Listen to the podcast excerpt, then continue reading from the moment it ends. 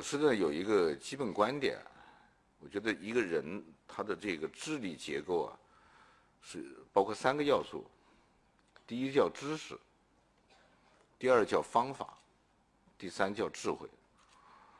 那么以前我们的中国教育呢，比较偏重于强调知识，老喜欢说培根那句话：“知识就是力量。”这个话呢，就也没错，知识肯定是力量，但是什么力可不好说了，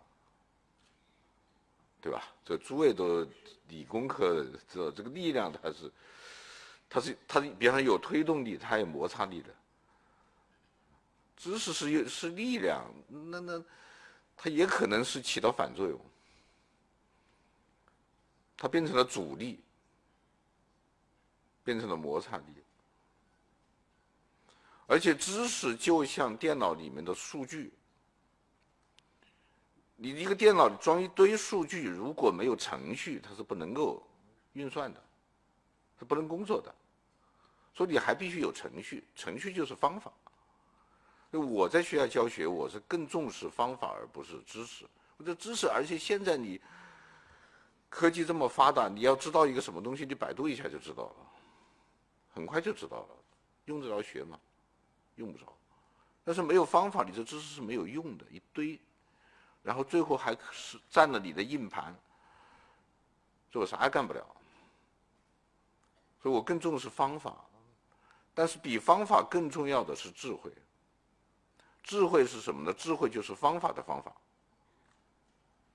一切方法之上，它就有一个总方法，这个就叫做智慧。而智慧是不能够传授的。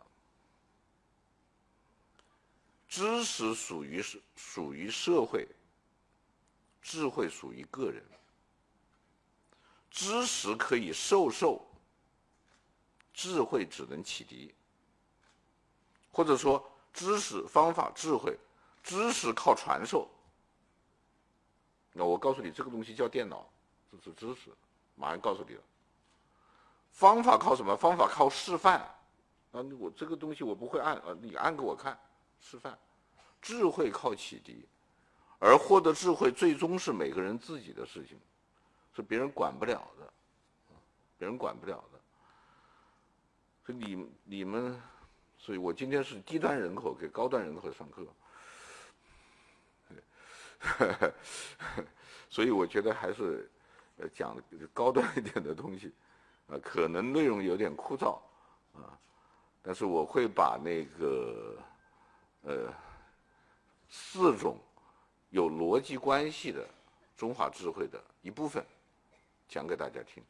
那么这个四个部分呢，就第一个是《周易》方法论。第二个是老子辩证法，第三个是法家管理学，第四个是儒家中庸观，它是有一个逻辑关系的。那我现在就开始，先讲《周易》方法论，我学一下啊。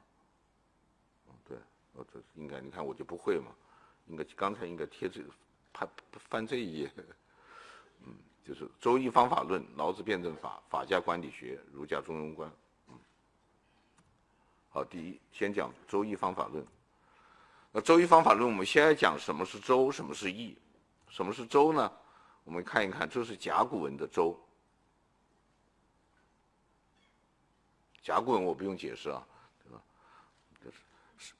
商殷商时代的，它是这是个甲骨文的周。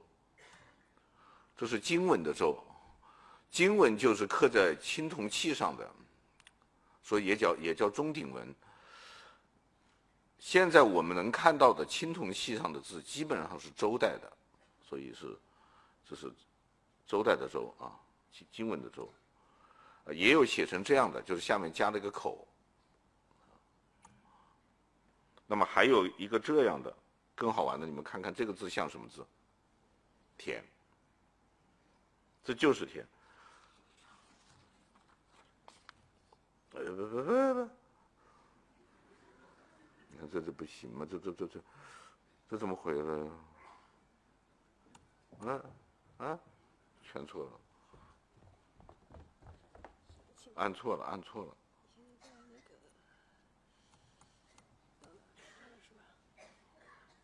怎么到了那个？嗯，你的这个，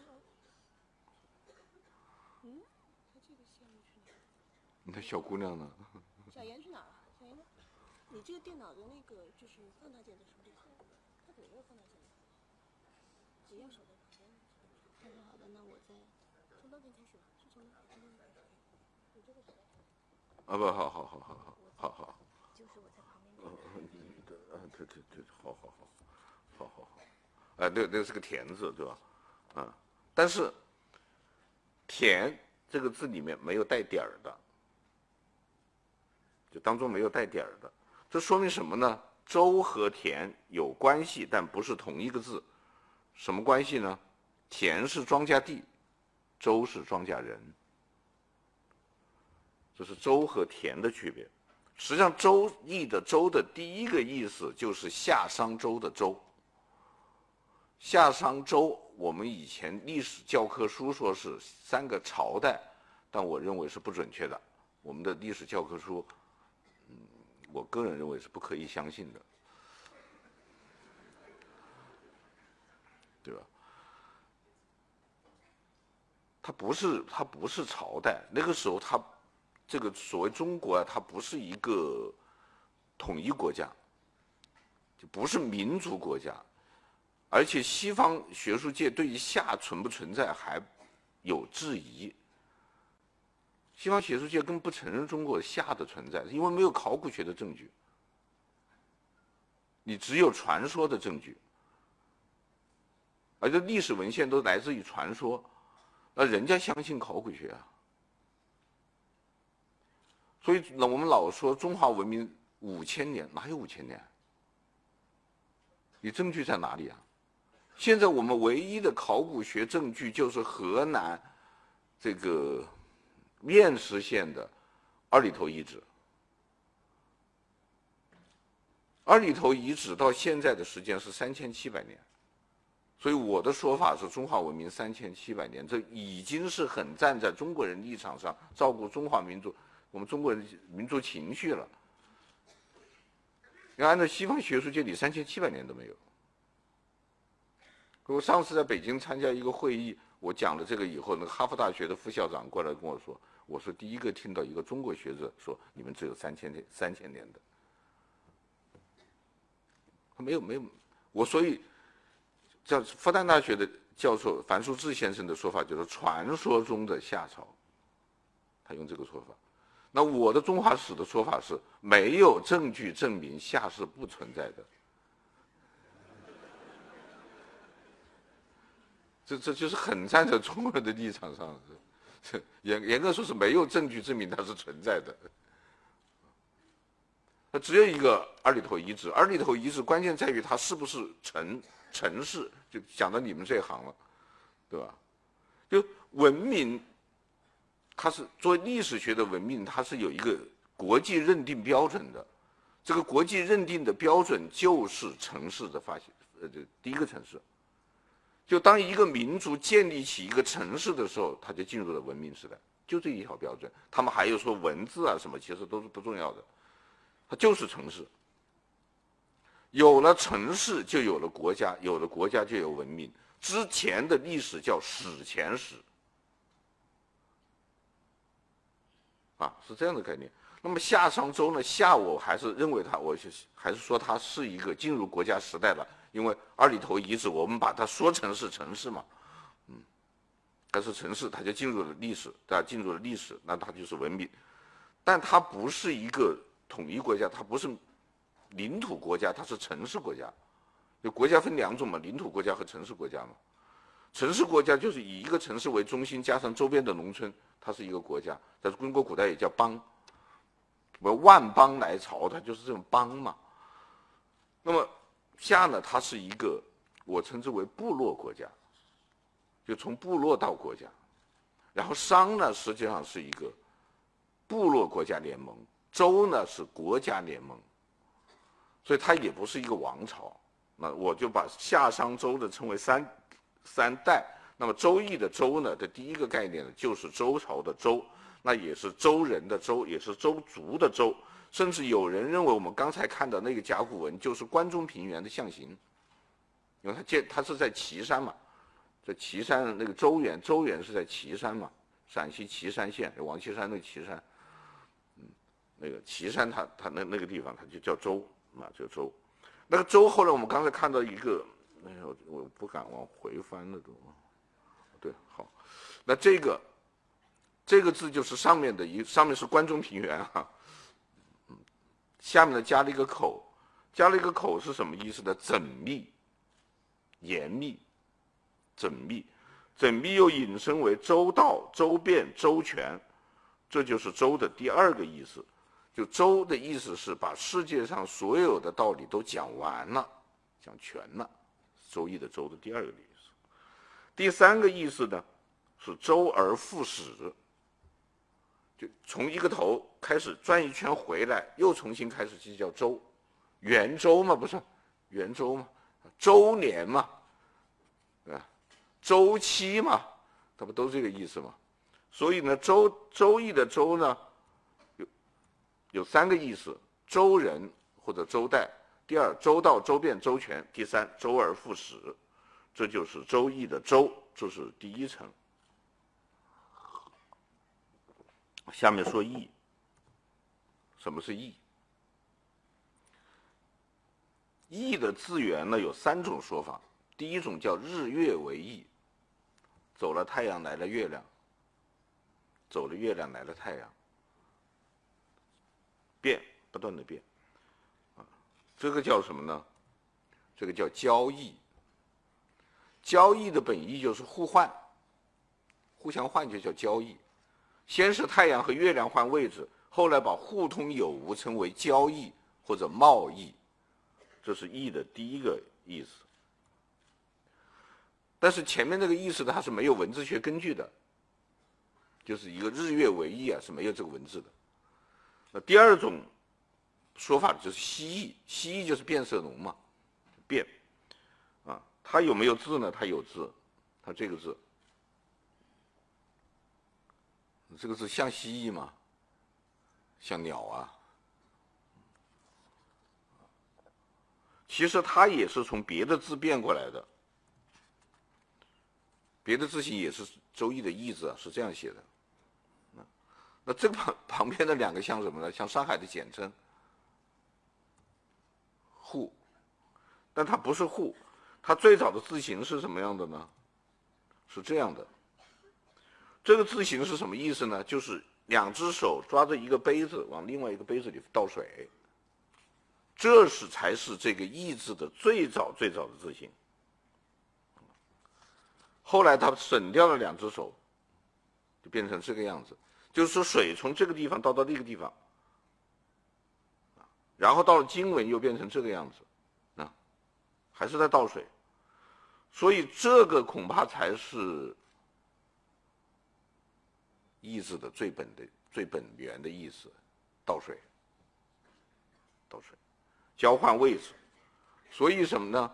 所以易就是变易，易就是变。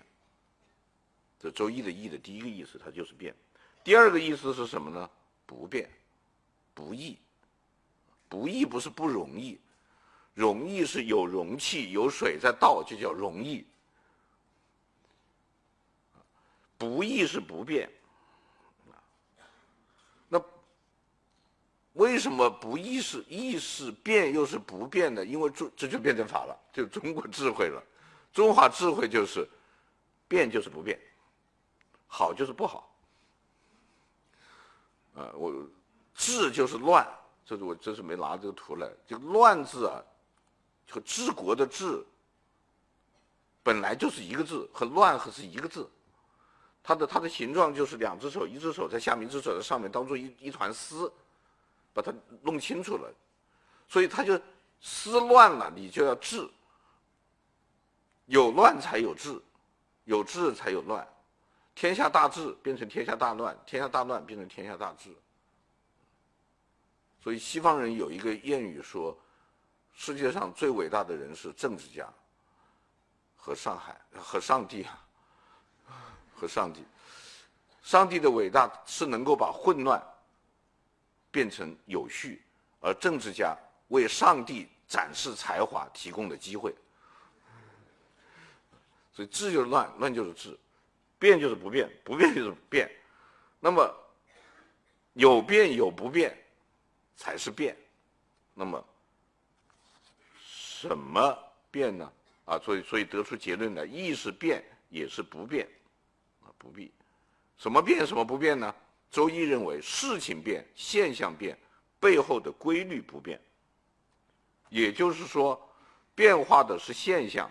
不变的是规律，现象会变，也是规律。因此，周易认为，我们这个世界永远都在变化，唯一不变的就是变。变是不变的，变化的规律怎样变，变成什么，也是不变的。周易就是一本讲变化的书，这是第二层。不过，周易的易除了不变易不易以外，还有第三个意思，简易。就周易是很简单的，啊，他用最一目了然的方式。哎呦，又怎么走？又不对了。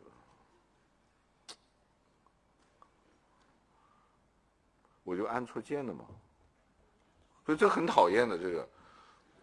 我这个左右不分的，就是最怕就是来回，我一按按到上面这个键去了。不是，我主要是刚才翻页的时候按到这个键去了，就错了。好的，我们现在从这个地方开始。啊，好，啊，好，我这不按上面了，而且我又回去了，差点。那个，那个，那怎么个简单？我们就看看《周易》啊，看看《周易》。《周易》的简单到什么程度呢？它的构成要素只有两个，两个符号。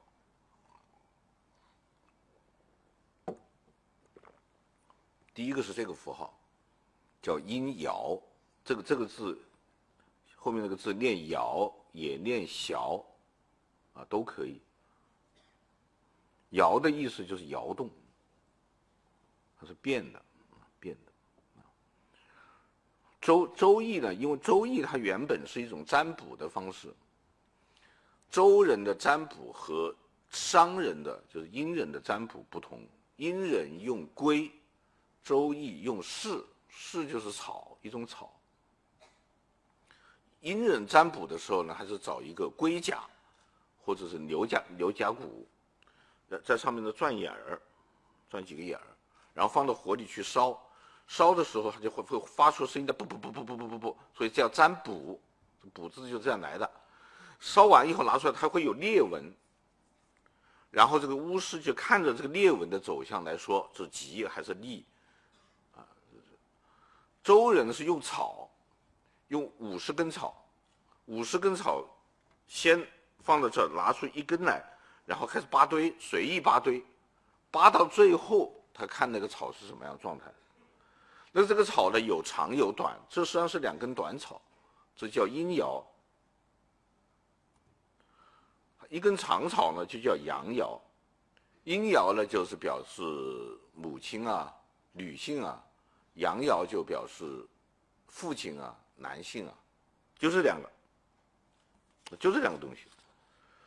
那这两个东西，它怎么就表现世界的变化和变化的规律呢？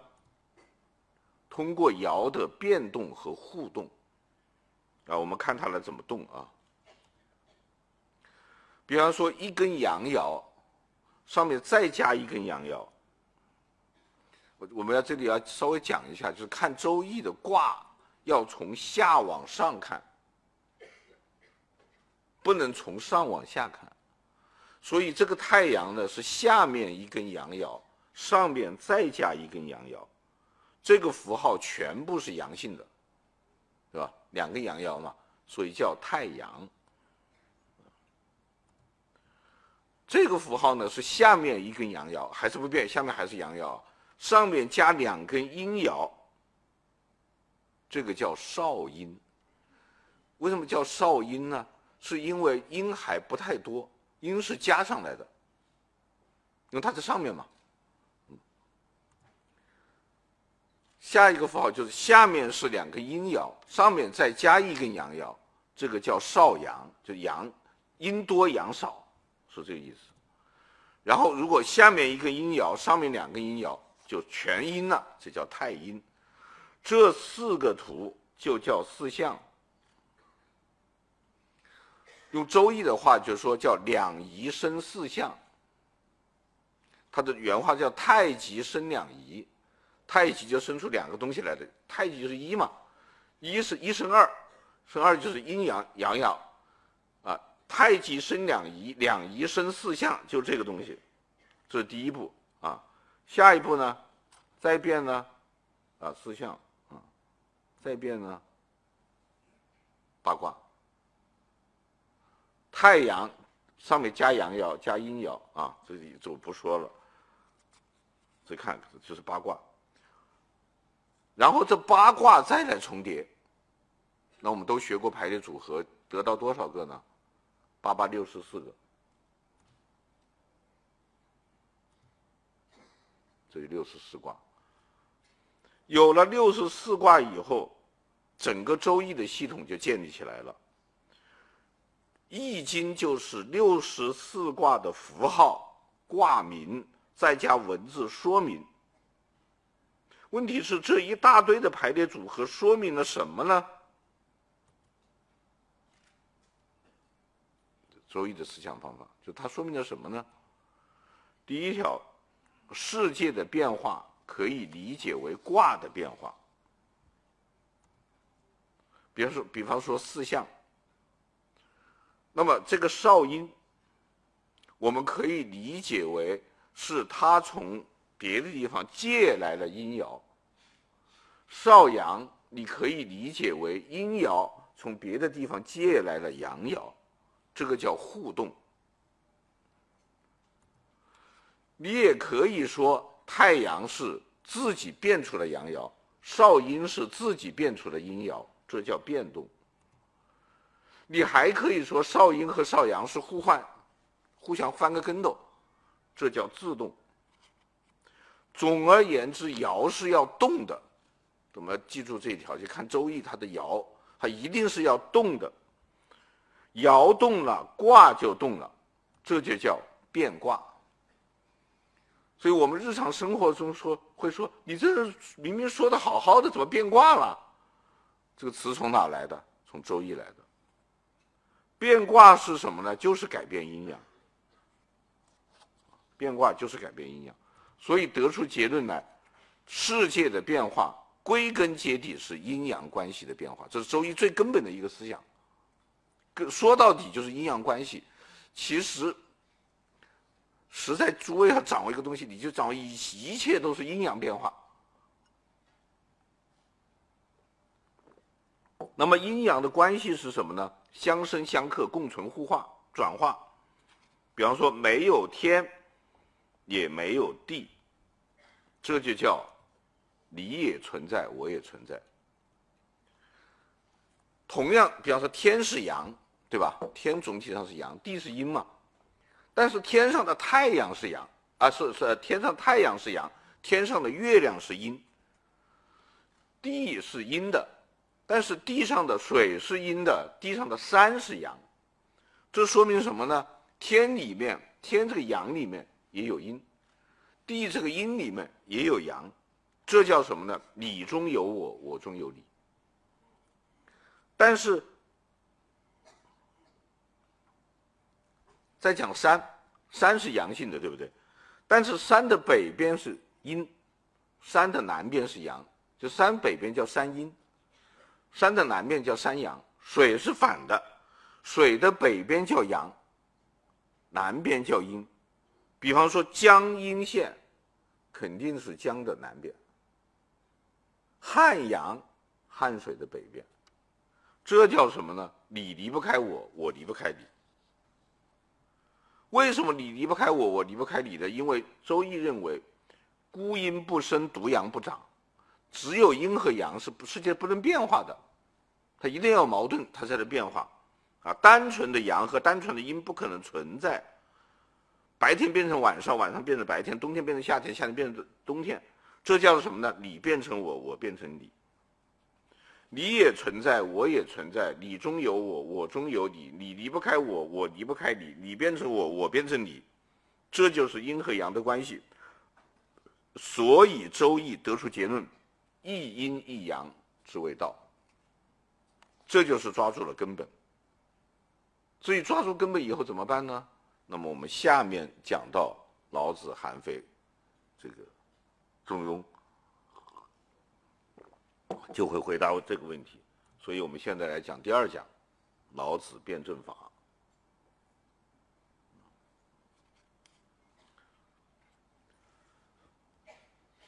跟周易关系最密切的就是老子辩证法。但是我们要搞清楚，我说的老子是一本书，不是一个人。老子这本书。是不是老子这个人写的？老子这个人有没有存在？那按照司马迁的说法，老子是存在的，有这么一个人叫老聃。还有一种说法呢，叫老来子，说是孔子呢曾经向他请教过问题，他年纪比孔子大，在孔子前面。但是这个是靠不住的，因为我们去看老子这本书呢，里面有大量的批判儒家的思那个书内容，大量的批判儒家。那我们想知道，一个批判者肯定在被批判者之后，先要有被批判者，才会有有批判者，所以老子这本书不可能在孔子前面。那么为什么他要叫老子呢？借壳上市啊，因为老丹是名人啊，写老子这本书的人没有名啊。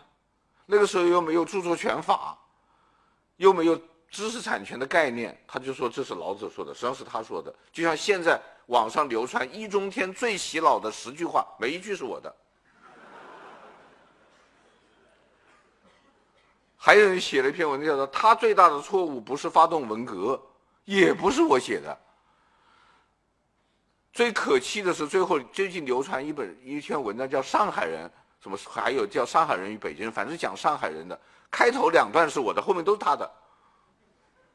那当然，老子这本书也可能是有有几句话是老聃的，那后面都不是的，搞不清楚，这个我们不去管它。另外，老老子这本书呢，有两也还有两个名字，一个叫《道德经》，一个叫《得道经》。《道德经》和《得道经》的前后是不一样的，次序是不一样的。《道德经》的第一句是“道可道，非常道；名可名，非常名”。《得道经》不是，《得道经》是第三十八章，我一下想不起来它的开头了。上德不德，好像是。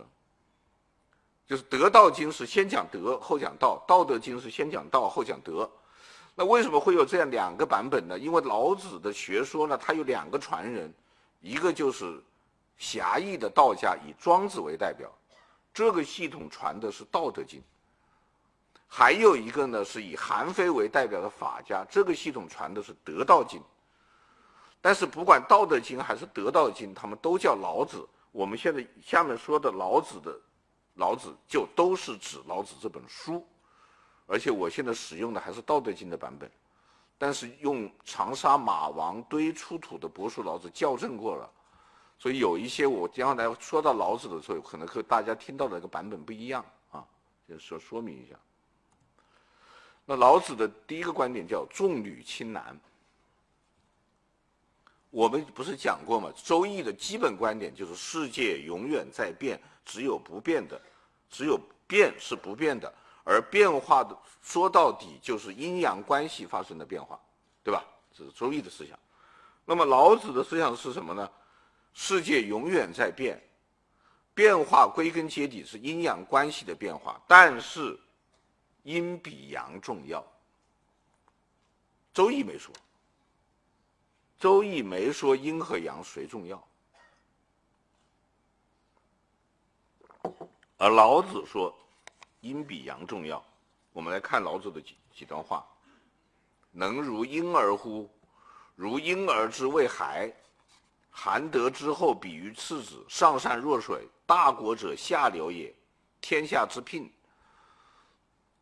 我只选了一点啊，老子大量的这样言论，什么意思呢？先看这，如婴儿之未孩，这个孩是什么意思？就咳嗽，这些孩，再引申过来就咯咯咯咯笑，啊，下流，大国者下流也，不是耍流氓啊，是江河的下游，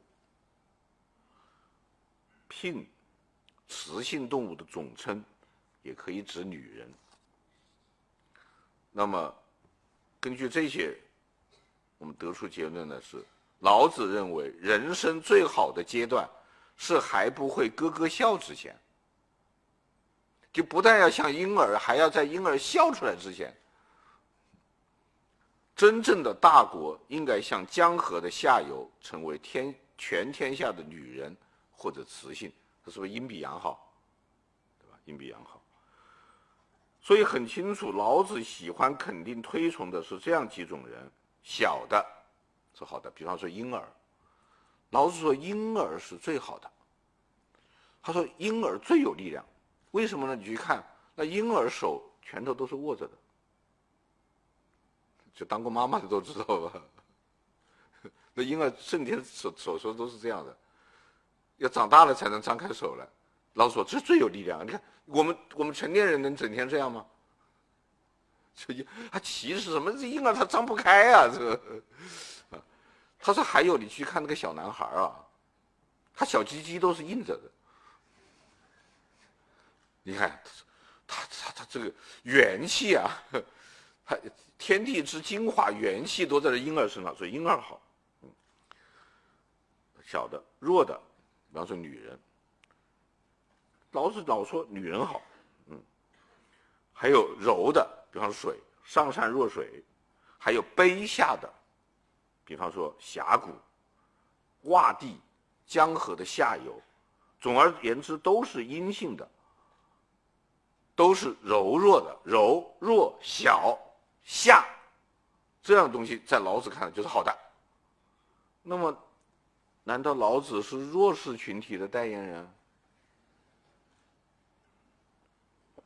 ？No，他的观点是弱者最强。老子第七十八章说了这样一句话：“天下莫柔柔弱于水，而攻坚强者，莫之能胜。”就天下最柔的是水呀、啊。但是再硬的石头，水滴石穿。洪水漫过来了，什么都没了。它是最柔弱的，它是最坚强的，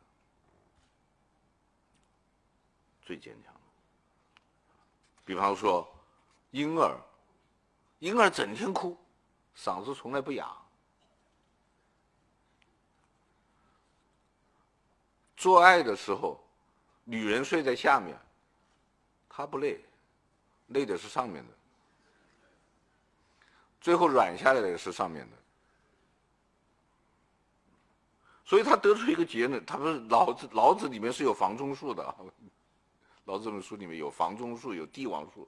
老子这个这本书，那个陈孤应先生一个评价我很同意，他是一口井。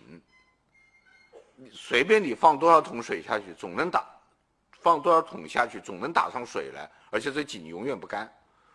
嗯，所以是个非常了不起的东西啊。嗯，所以老子说：“天下之至柔，赤诚天下之至坚。最柔弱的就是最厉害的，最所向无敌的。由此得出结论来：女人比男人好，下面比上面好，不动比乱动好。”又持久，它持久。老子认为这是普遍真理，可以用于所有的领域，啊，比方说战争，坚决不要打第一枪，啊，所以老子说：善为士者不武，善战者不怒，善胜敌者不语。就会当战士的人，他看起来不英武，肉肉的。会打仗的人从来不愤怒，非常冷静，善于战胜敌人的不交锋、不战而屈人之兵，这才是真正的这个这个军事家。所以我们去看到武侠小说啊，顶级的大侠过招的时候是不动的。你们看看，最后看了一段的时候，人家没看明白，他们已经搞完了。这这这这就是体现孔子的思想。我们这个是不是有直播呀？啊，那有些话就不说了。比方说，嗯嗯嗯某一个那个最近来访的那个人是吧？你看他那个身段放得多柔软啊！他能放柔的时候就柔嘛，他硬的时候也硬嘛。我们就讲历史上的人吧，比方说孙权嘛。那孙权，他他他他需要联合曹操的时候，他就是曹公啊，谦卑的不得了。要翻脸呢，是与老贼不共戴天，马上就变成老贼了。刚打完赤壁战，这这这这这刘刘备在那个，在那个关羽在那个襄樊打仗。关羽为什么会死？就说是陆逊是装孙子嘛。陆逊给这关羽写信说：“哎呀，你看我陆逊吧，就是个书生。陆逊确实是个读书人，他不是行伍出身。陆逊哪会打仗呢？都都不知道兵是怎么回事儿就希望将军啊，你得教教我呀。”关羽这个人呢是牛逼哄哄的。关羽最大的毛病就是骄傲。谁都看不起，只有只有诸葛亮能够说他两句，其他人说不了他的。诸葛亮还得客客气气说。这当年刘备封四员上将，这个《三国演义》看不得说什么五虎上将没有的啊，只有四个，没有赵云的份。赵云一辈子都没评上过正高职称。因为当时汉代的将军有两种，一种叫名号将军。名号将军就是前将军、后将军、左将军、右将军，这叫名号将军，这是正教授。其他的什么奋武将军啊，什么什么将军，那叫杂号将军，是副教授。赵云一辈子都是副教授，啊。四员上将，关羽、张飞、马超、黄忠，刘备封四个。诸葛亮就知道这个关羽肯定不干，料定了。就派了一个人去送这个任命书，关羽果然不干。黄忠，黄忠凭什么评正高？他要是名号将军，我就不当了。那他骄傲嘛，他瞧不起人的嘛。那陆逊就装孙子嘛，说你看，你看我不。会打教教我呀！你看我们都是自家人啊。刚才最近也有一个人过来说我们是自家人来着，说我们是自家人啊！我就日夜盼望将军前方打来的这胜利的消息啊！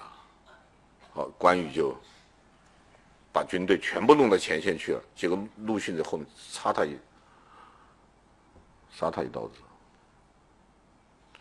所以这个善战者不语，养狗的人都知道，大狗从来不叫，小狗叫的凶。所以我们记住，那叫的凶的肯定是害怕的，叫的越凶，他越害怕。张牙舞爪的一定是色厉内荏的，反正是谁先动手谁倒霉啊！真正会打仗的，就是后来居上、后发制人，但是。要提醒大家的是，在这段话之后，老子说了一句这样的话：“善用人者，为之下。”这就在讲领导艺术了。最会做领导的人，他的姿态一定是很低的。他对所有的他的下属说：“你看，我不如你啊，我要向你学习啊！我不会啊。真真的就是我有个观点啊，不一定正确，也不一定能做得到。就是董事长就要不懂事啊！你董事长懂事很麻烦的。中国历史上最不懂事的董事长就是刘邦。刘邦啥也不会嘛。刘邦后来当了皇帝以后，大宴群臣，酒过三巡以后，他不是说这句话吗？嗯，定关中，抚百姓，我不如萧何。就做行政管理啊，我不如萧何。运筹帷幄之中，决胜千里之外，我不如子房，我不如张良。神机妙算，我不如张良。将百万之众，战必胜，攻必克，我不如韩信。你们说说，为什么他们仨没当皇帝，我当了呀？那手下的人就，中国人都拍马屁了，那个时候就开始了，一起说：“陛下。”天佑陛下呀！我说：“这这别这这，我们喝酒嘛，说点真话。什么天命不天命的？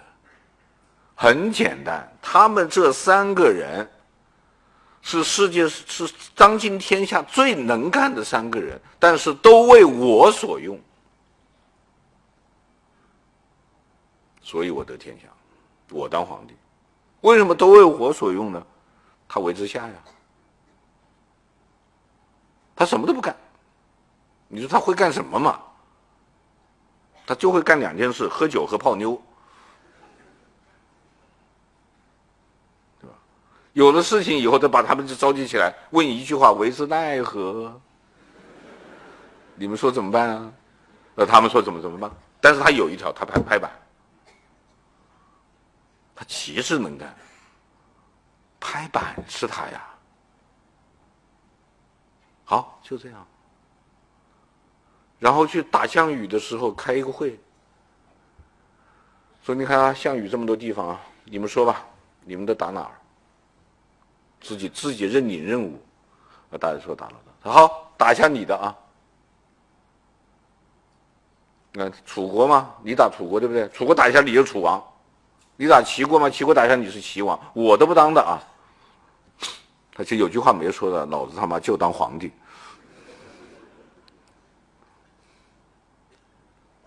最后他当皇帝吗？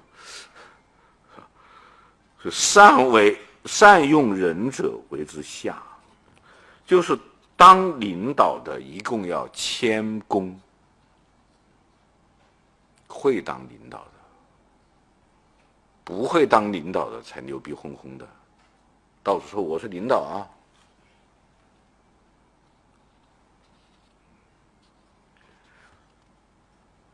老子还说了这样的话：江海所以能为百谷王者，以其善下之，故能成百谷王。江河和大海。为什么能成为天下水之王啊？低呀、啊，它姿态低呀、姿态越低，它储蓄蓄水越多呀，它就成王了嘛。那么，请大家说说，这是为弱势群体说话的吗？他明明是要当老大，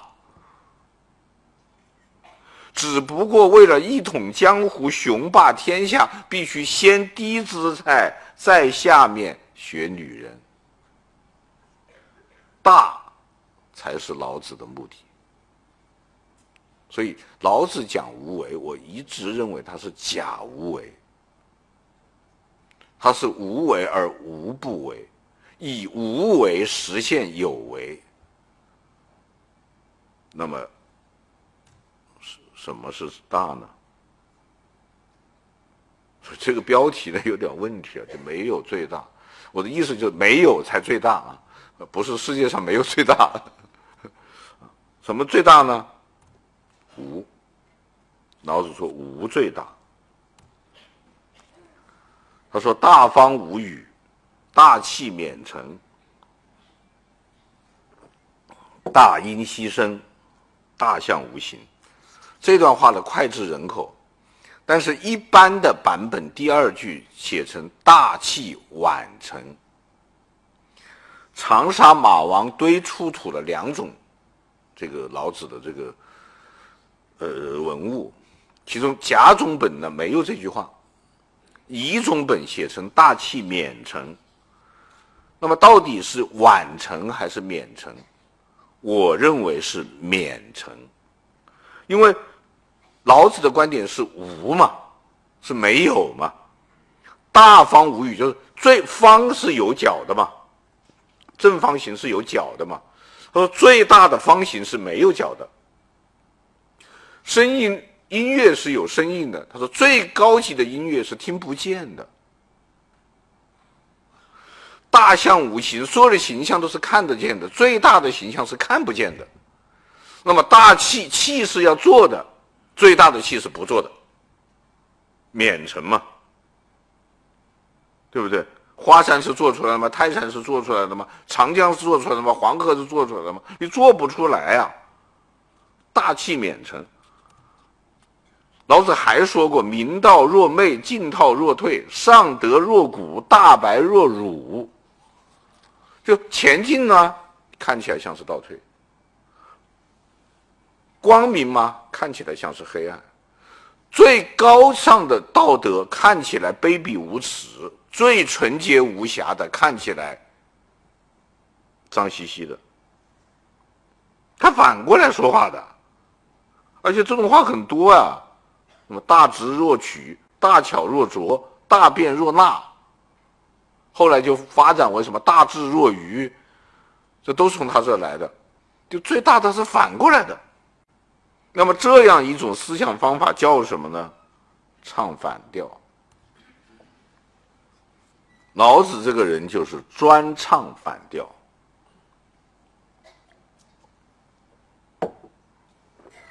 他有句这样的话：“天下皆知美之为美，斯恶已；天下皆知善之为善，斯不恶已。”这里的这个“恶”呢，就是丑的意思。就天底下都认为这是最美的，那一定是最丑的。那它就是最丑的。天底下都认为这是最好的，那就是最恶的。这当然也有一种解释，就是说知道了美是美，那就知道了丑是丑；知道了善是善，就知道了恶是恶。其实它可以合起来讲，就天下都知道了什么是美。那他同时就知道了什么是丑，因此，当你认为这是最美的，大家都说这个最美，那么肯定这个就是最丑。反过来，唱反调啊！结论是什么呢？要想美，就先得丑；要想善，就先得恶；要想成功，就先得失败；要想正确。就先得错误，失败是成功之母，错误是正确他爹。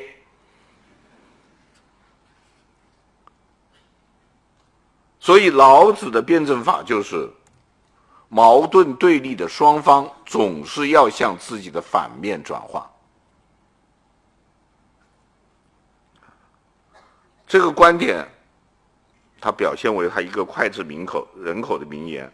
祸兮福之所依，福兮祸之所伏。这样一来，就说得更透彻了。好事是坏事，是好事的靠山；好事是坏事的窝点。好事萌芽在坏事当中，好事潜伏在坏事潜伏在好事里面。所以，好事会变成坏事，坏事会变成好事，坏到头就会变好，好到头就会变坏。如果认为是非成败都一成不变，那就大错特错，这是老子一个观点。这个观点是韩非做了解释的。就老子说过两句话，叫做“善建者不拔，善抱者不脱”。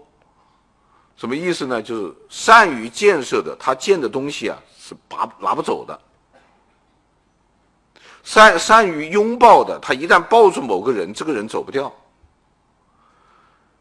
但是韩非说：“你是不是说，你一个建筑物要建得牢不可破？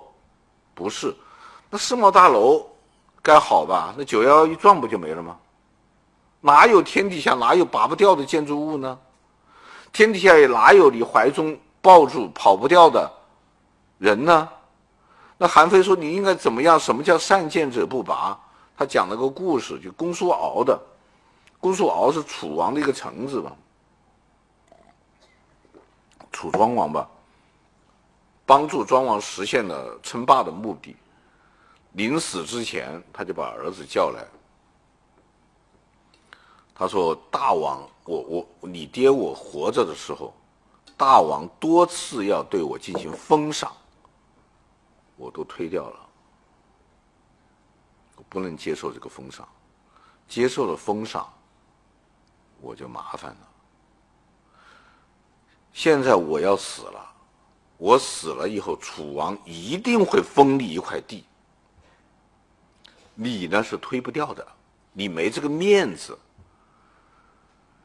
就领导给你奖励，你要想不要，那是要面子的，你知道，不是任何人有资格都。可以不要的，想清楚啊，搞清楚自己有没有那个资格。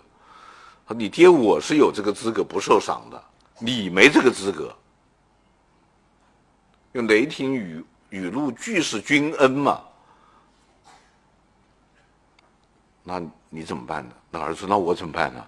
他说：“你要一块最坏的地。”好。果然就是这样了，最后他儿子就得了一块最坏的地，最差的地，谁都不要的地。因为这块东西他谁都不要，就没人跟你争，知道吧？没人跟你争，你就安全了，就安全了。果然孙叔敖一家非常安全，其他得到封地的人最后都掉脑袋了。这叫善见者不拔。所以后来我在演讲的时候，我就发挥了一句：“我说什么叫善抱者不脱呢？就是你追的女孩一定是最丑的，谁都不追。你放心吧，她跑不掉的。结果结果讲了以后，他把网上舆论沸腾，说你把你老婆的照片给我晒出来。我只好就写手打出说美女美女，你莫慌啊。”我说我只是讲，我是讲老子和韩非，不是我的观点，对吧？我下面我现在讲的都是人家的观点，没有我的观点。人家的嘛，你想最后你想，没有办法，你萧何，刘刘刘刘邦当皇帝以后，后来御驾亲征出去打仗，打仗呢每天写一封信回来，问萧何，萧何在家里守守摊子嘛。就问萧何说：“你这个问的他也不问工作啊，身体还好吗？吃饭香吗？哼，睡得着吗？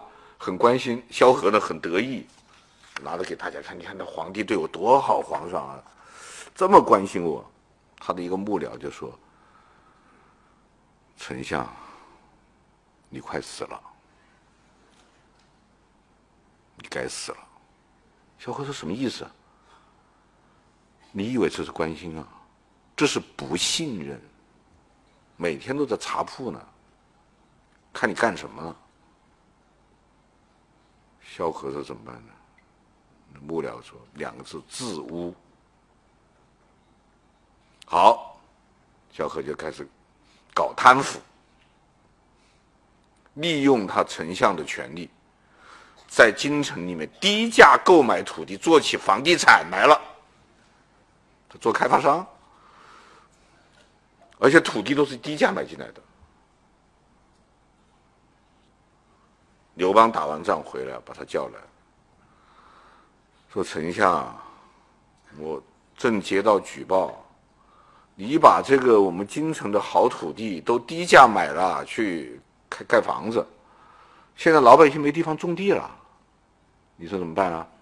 萧何说：“哎，皇上的园子可以拿去给他们种地啊。”刘邦说：“混蛋，给我关起来！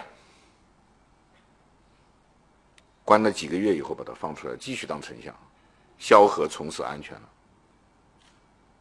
子午啊，上德若谷，大白若汝，都是老子思想，都是老子思想，而且也是周易的思想，因为周易思想就是你变成我，我变成你嘛，你中有我，我中有你嘛，啊，所以周易和老子都认为。矛盾对立的双方是必然要相互转化的，唯其如此，世界才总是在变。但是《周易》和老子呢，又有不一样的地方。《周易》喜欢变，老子不喜欢。《周易》的观点是，既然世界永远在变。那就应该与时俱进，随机应变，甚至走在世界变化潮流的最前列，你才能引领世界潮流。你要先变，世界你看着要要怎么变呢？他们还没变的时候，你先变，那你永远是老大。这周易的观点，老子的观点是：既然世界反正要变，那我又何必变呢？我变它干嘛呢？我现在变过去，将来我还得变回来，我还不如不变。所以《周易》的观点是：唯变不变，那就去变；以万变应不变。老子的观点是：既然会变，何必去变？以不变应万变。说典型中华智慧，这叫做。外国人听不懂的，不变，变，不变，不变，他倒不过来了。中国人听得懂，对吧？那那那诸位可能要问了：我们到底应该是以万变应不变呢，还是以不变应万变呢？那不是我的事儿，你们的事儿，因为没有标准答案。没有标准答案，而且法家和儒家呢也另有说法。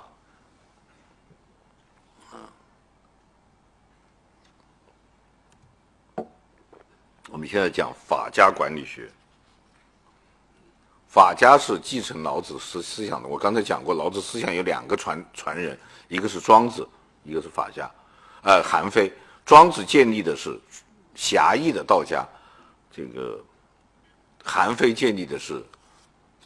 法家，那庄子我今天就不讲了。法家呢是被称为行政管理学派的，跟大家有点关系，我就讲法家，讲韩非。韩非的观点呢，可以总结为这句话，叫斗争的哲学。因为韩非、周易、老子一样，都讲矛盾，但是周易讲矛盾对立双方的相互依存。周易周易更侧重于讲相互依存，老子讲矛盾对立双方的相互转化，韩非讲矛盾对立双方的相互斗争。这不奇怪，因为“矛盾”这个词的著作权人就是韩非，就大家都很熟悉的故事。韩非讲有一个人卖矛又卖盾，然后他卖他说我的矛啊，我的盾非常坚固，什么都戳不穿。然后又拿起盾矛来说：“我的矛非常锐利，什么盾都戳戳得穿。”大家旁边有个人说：“以子之矛攻子之盾，何如？”答不上来。所以韩非还说过：“冰炭不同气而久，寒暑不兼时而至。”一个烧着了的煤炭和一块冰，你能够放在一个容器里面吗？冬天和夏天能够在同一时刻到来吗？不可能。那么结论是什么呢？矛盾对立的双方只能斗争。斗争的结果是什么呢？不是东风压倒西风，就是西风压倒东风，只能是这个结果。由此可见，老子是转化的哲学，韩非是斗争的哲学。问题是我们为什么还要说韩非是老子的继承人呢？因为。他们两个都讲帝王之术，要转换一个俗语说，他们都讲管理学，而且他们也都主张无为，但是他们的无为是不一样的。老子的说法是这样：我无为而民自化，我好静而民自正，我无事而民自富，我无欲而民自朴。翻译过来就是：统治者无所作为，老百姓就会潜移默化；统治者喜欢清静，老百姓就会走上正轨；统治者无所事事，老百姓就会逐渐富裕；统治者清心寡欲，老百姓就淳朴善良。借用管理学的语言说，老子的观点就是：最好的管理就是不管理。你不管理了，你不去管理，下面的人他自己会动起来。你去管他，反而不不知道怎么动了。那韩非的说法是什么样的呢？明君无为于上，群臣悚惧于下。什么意思呢？就说你这个做国王的，他那个时候没皇帝嘛，做君主的，就是要无所作为，无所事事，而且最好是什么表情都没有。下面来汇报工作的时候，嗯，好，知道了，下去吧。那下面人吓死了，对吧？他不知道这这领导怎么想啊？我做的对不对啊？大家都很紧张，大家都很紧张，他就安全了。那借用一个管理学的心理学的语言，就是不可预知的最让人恐惧，恐惧是最好的统治基础。如果你要实行专制统治，就要人人自危。所以，老子和韩非是不一样的。老子的无为是自然之道，韩非的无为是统治之术。这个不奇怪，因为老子的理想是小国寡民，实际上是回到部落时代，小国寡民。鸡邻国相望，鸡犬之声相闻，老死不相往来。一个国家就像现在一个村，啊，一个国君也就是一个村长，而且大家都是乡里乡亲的，而且都是四世同堂的。你要什么管理呢？不用管。韩非时代不一样了，韩非时代已经走向中央集权了，走到中央集权以后，他就不能不讲权术。问题是，既然如此，为什么韩非还要讲无为呢？结论很简单，韩非认为人靠不住，人是靠不住的，这是韩非的一个重要的观点。他讲过一个故事，就是伍子胥过昭关。伍子胥大概大大家应该都知道啊，对吧？他的父亲和哥哥被楚王杀了，他没办法，他自己从楚国逃出来，逃到吴国去，想报仇雪恨，要过过过过关过海关。当时楚王通缉他，到处张榜通缉伍子胥，过不去。那么我们平时看戏讲的就是叫做一夜之间挤白了头发嘛。然后化了个妆混出去了，但韩非讲的故事不是这样的。韩非讲的，他过关的时候被抓住了，哎，通缉犯啊，又抓住了，赏多少钱呢？抓住了，伍子胥就给他对那个抓他的人说：“知道大王为什么要抓我吗？”那个抓他的人说：“这个我管不着，我就知道抓住你有赏。”伍子胥说：“我必须告诉你，大王要抓我呢，是因为他认为我身上有一颗夜明珠，他想要这个夜明珠。现在你把我身上搜一下，有没有？搜，尽管搜。搜完，那人把他身上一搜，没有。对，我身上没有这颗珠子。你把我送到大王那儿去，大王向我要珠子，我就说珠子在你那儿，你送不送吧？那守关才把跟你走啊，你走吧，走吧。韩非讲这个故事什么意思呢？人都是趋利避害的，人靠不住啊。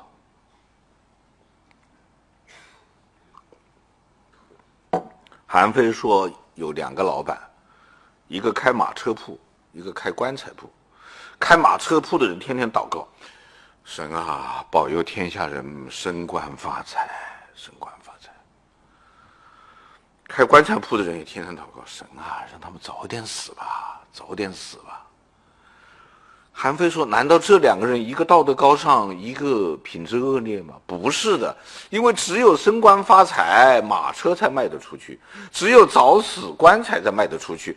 开马车铺的和开开棺材铺的人想的是一样的，自己赚钱，没有道德问题。哪有道德问题呢？”因此，韩非得出结论来：人与人的关系就是利害和算计。正因为人和人的关系是利害和算计，所以必然要防范，必然是不信任。韩非讲一个故事，说魏国有一对小夫妻，开一个夫妻店。就像我们现在路边店啊，那样的，到了晚上呢，夫妻两个人向神祷告，这个老婆就说：“神啊，保佑我们两个夫妻平安，每天呢挣一百块钱。”老公说：“你真傻呀，这不是向神要钱吗？你要多少不是要啊？你不多要一点呢？”老婆说：“我才不傻呢，一百块钱够用的了。”赚多了，你去泡妞包二奶。我不傻，所以韩非告诫君主：人主之患在于信任。做一把手的，做老大的，最大的不好就是太相信别人，尤其是千万不要相信老婆孩子。为什么呢？因为当时的这个国家是世袭制，韩非的时代已经有国王了啊，已经是王了。王国王他的这个传位呢是有个制度叫嫡长子继承制。什么叫嫡长子继承制呢？就我们要搞清楚什么叫嫡。中国古代的婚姻制度，有人说是一夫一妻制是不对的。真正实行一夫一妻制度的是伊斯兰国家。伊斯兰国家的那个一夫一妻是真正的一夫一妻，因为这个呃，先知已经说了嘛，在能够供养并能做到同等对待的是前提下。一个男人可以一妻、二妻、三妻，直至四妻，一共可以四个名额，只有四个，五个不行的。但他有一个前提，就是先知穆罕默德规定的一个前提，叫做同等对待。同等到什么程度呢？就是你四个老婆得住一样的房间，拿一样的钱。然后做爱次数也得一样，除非他让渡权利。所以实际上很多伊斯兰国家他是虽然有这个规定，他是不做的，因为他做不起，做不起，啊，这叫一夫多妻。中国古代制度是一夫一妻多妾制，妻是只有一个，妾可以有很多。妻和妾是不平等的，妻生的儿子叫嫡子，妾生的儿子叫庶子。原则上，当你有嫡子的时候，是只能嫡子来继承的。嫡子如果有很多的话，只能嫡长子来继承的，这叫嫡嫡长子继承制。但是我们知道嫡长子的妈一定是年纪很大的，对吧？他否则就生不出嫡长子来嘛。一般的说，年纪大的。然后说韩非说呢，这个自然规，这是这是宗法制度，自然规律是什么呢？自然规律是妇人三十而色衰，就是一个女人过了三十岁以后就惨不忍睹了。只是说韩非的时代。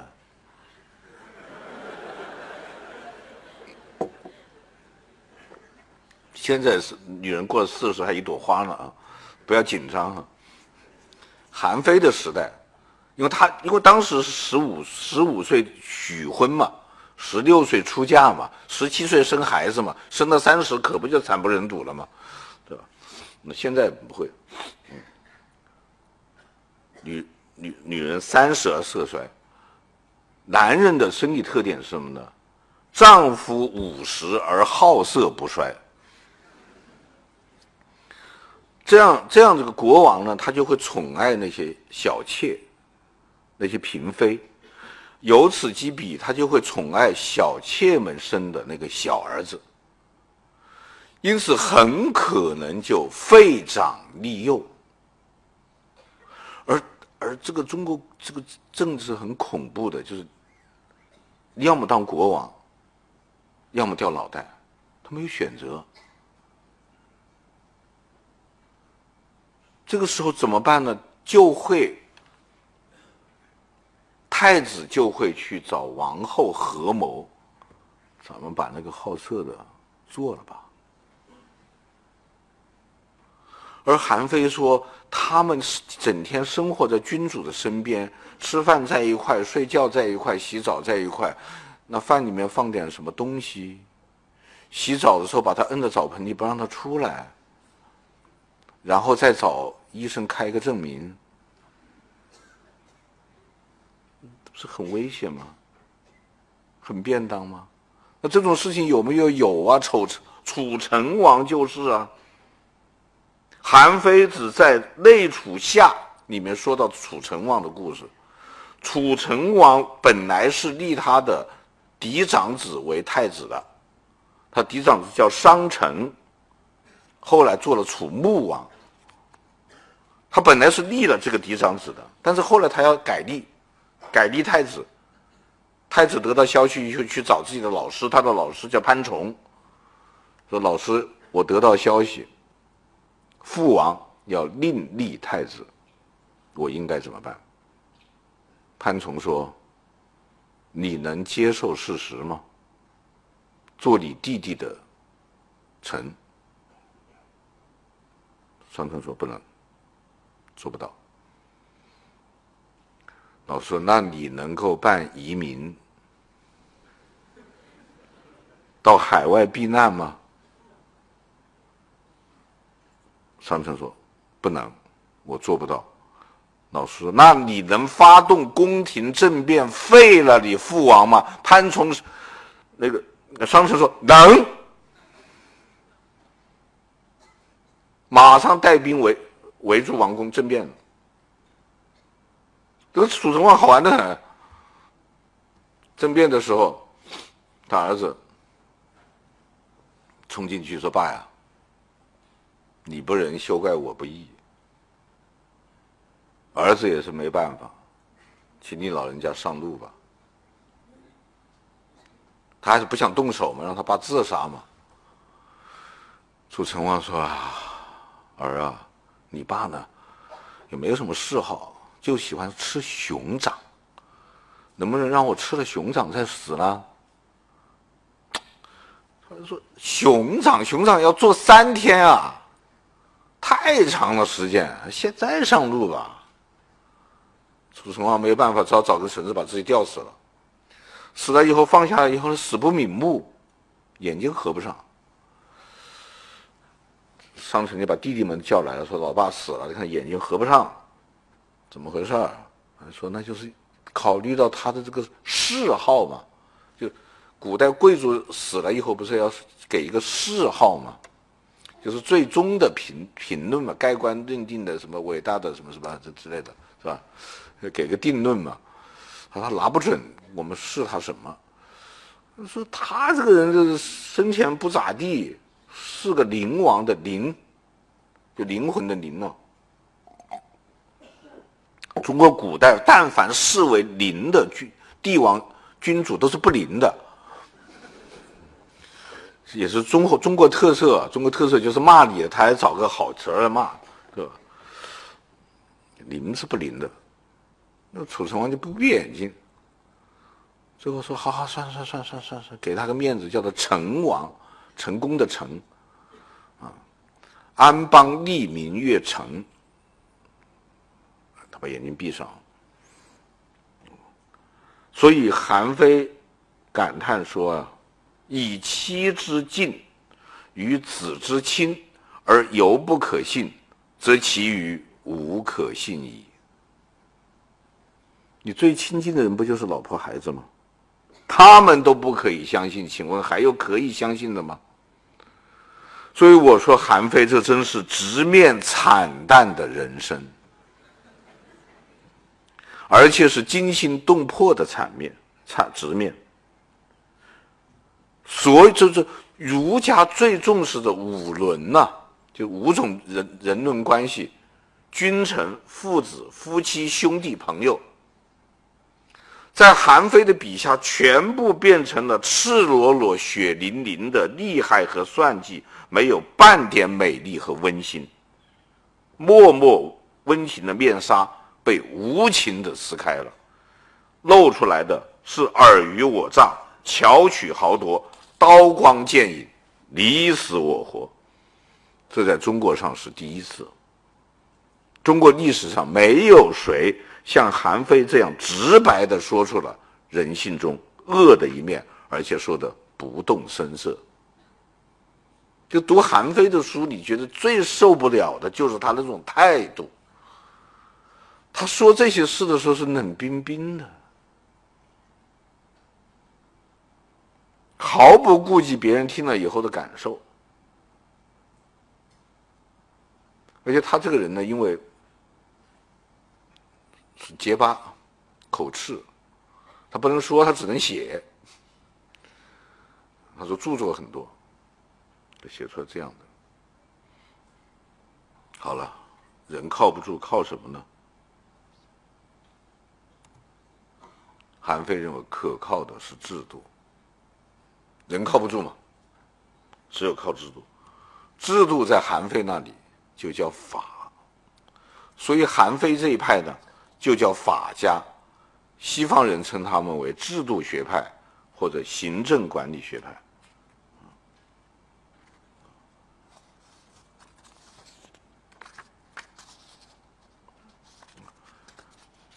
这个他的这个我们要加快一点啊，他的建立的体系和。制度体系可以概括这样几句话：就是一个目的，军权；两种手段，赏与罚；三大法宝，世术法。啊，又又错了，又错了，又错了，有什么之一？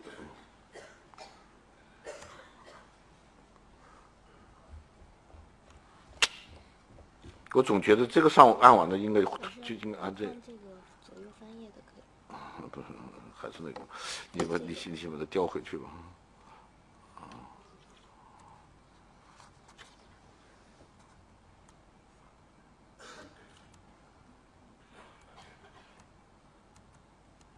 啊啊不，往前一步，往前一步，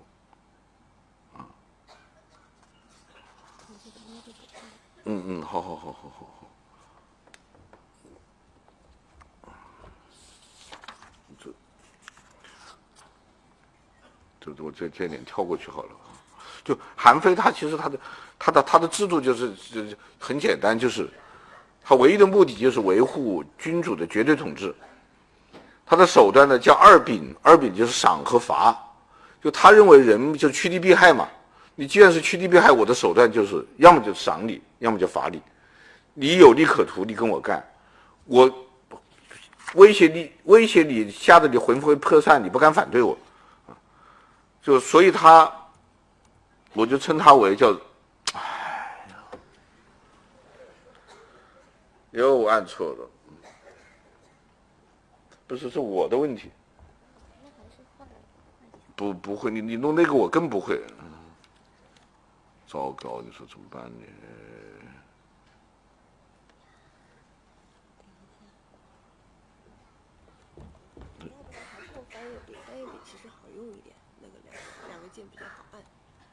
哎，我这种左右不分的人，总归是不行的。要不然帮你翻，帮你翻还是怎么？嗯嗯嗯，啊不不用不不不，好吧好吧，我我我还是我自己来吧。嗯嗯嗯嗯嗯。所以我我说他就是一心一意两面三刀，一心一意就是巩固军权，两面呢就是赏和罚，三刀叫世术法，我们就不说他的这个，跳过去了。这个。韩非其实也有思想遗产可以继承的。我如果他要继承他的思想遗产，就是以法治国，以法治国。他的法呢，就是政治，呃，不就是制度。我觉得可以讲一下他的这个法治三原则。则，他法治三原则是什么呢？赏莫厚而信，使民立立之；法莫重辱而弊，使民畏之。法莫如，呃，法莫如一而固，使民知之，这就是他的法治三原则。简单的说，就是什么呢？就是赏就要高官厚禄，说话算数，让臣民有利可图；罚就要心狠手辣，从重从快，让臣民魂飞魄散。但是不论是赏和罚，你都要做到，就是一个你制度建立建立了以后不要改，不要改来改去的，叫做一而固。一个一就是统一，一视同仁。你你制定了一个奖惩标准，那么不管是谁，你都要照办。然后你你的这个制度定出来以后，不要改来改去，不要朝令夕改。换一任领导你就改一次，你怎么弄呢？这个。再一个呢，你不要暗箱操作，要公开、公正、公平、透明，啊，这一些还是值得我们继承的啊。我们这个最后我们来看儒家，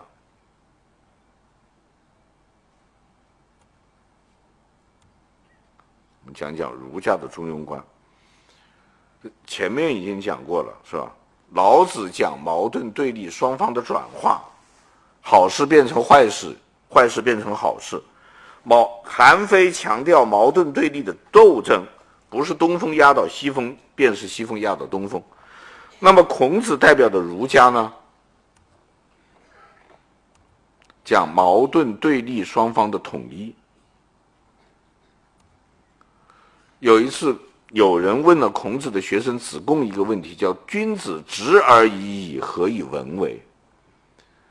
直就是内在品质，文就是外在表现。这个人说，一个君子只要内心纯洁、高贵、有道德，就很好了吗？为什么还要注重什么穿衣啊、仪表啊？言谈呀、举止啊，要注重那些东西干什么呢？所以这叫君子之二义，何以文为？子贡听了以后说了这样一句话：“他说，昔夫夫子之说君子也，事不及设。文由智也，智由文也。虎豹之阔，有犬羊之阔。”什么意思？哎呀，你老先生怎么这样说话呀？驷马难追呀！如果内容就是形式，形式和就是内容，请问虎豹的皮和狗羊的皮有什么区别？什么意思呢？阔就是去掉了毛的皮。这是这个这个动物它是有皮还有毛嘛？人是有皮没有毛嘛？所以人叫肌肤嘛。就只有肉皮肉嘛，动物是有皮毛的嘛，虎毛和豹毛是有花纹的，狗和羊是没有花纹的，所以他的意思是说，你把毛剃掉了，狗皮、羊皮和虎皮、豹皮没有区别，虎豹是什么的？君子。犬羊是什么？小人。君子和小人有什么区别呢？就君子身上有花纹，小人身上没花纹。所以君子要讲究外在的仪表，要讲究怎么样穿衣服，要讲究怎么样戴首饰，要讲究怎么样说话，怎么样动，就这意思。但这里面有个问题，就是虽然儒家主张内容和形式的统一，但是很难有人真正做的那么恰如其分。有些人可能就是更重视内在的东西，说我这个人就是一个好人，我就是个直的，他就很直爽。很直爽的结果是什么呢？粗鲁，他难免粗鲁，他不重视外在修饰了。而另一方面，有些很重视外表修饰的人呢，他很可能会虚伪。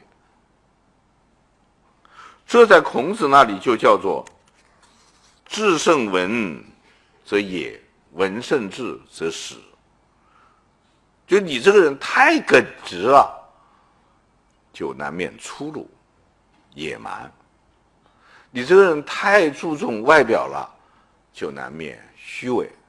反正我是有一个观点，就如果一个人，我看了他很久，从来发现不了他一丁点儿缺点毛病的这种人，我不敢交朋友，太恐怖了。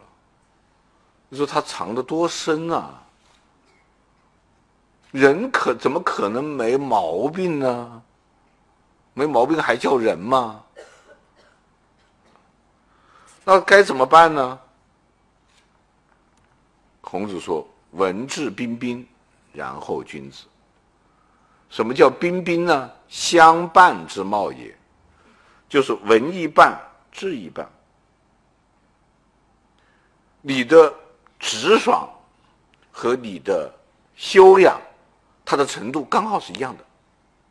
这样的人就是君子。为什么这样的人是君子呢？因为这样的。”人才符合中庸之道，所以孔子的方法论就是中庸之道。那么什么是中？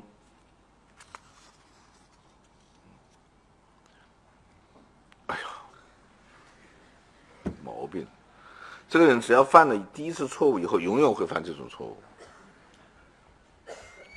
这个上下的好方便啊，你说。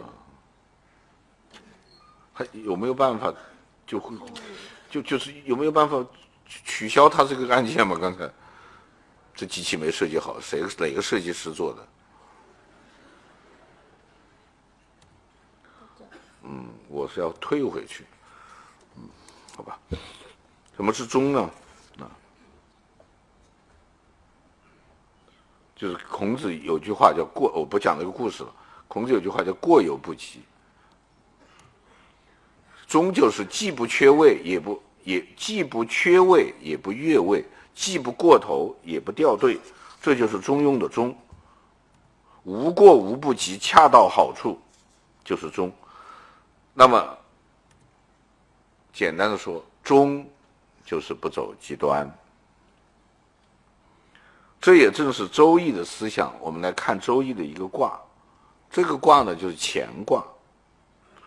表面上看，乾坤两卦最不中庸，因为乾卦是纯阳，坤卦是纯阴，其他的卦都是阴中有阳，阳中有阴，如此不中庸，怎么是中庸呢？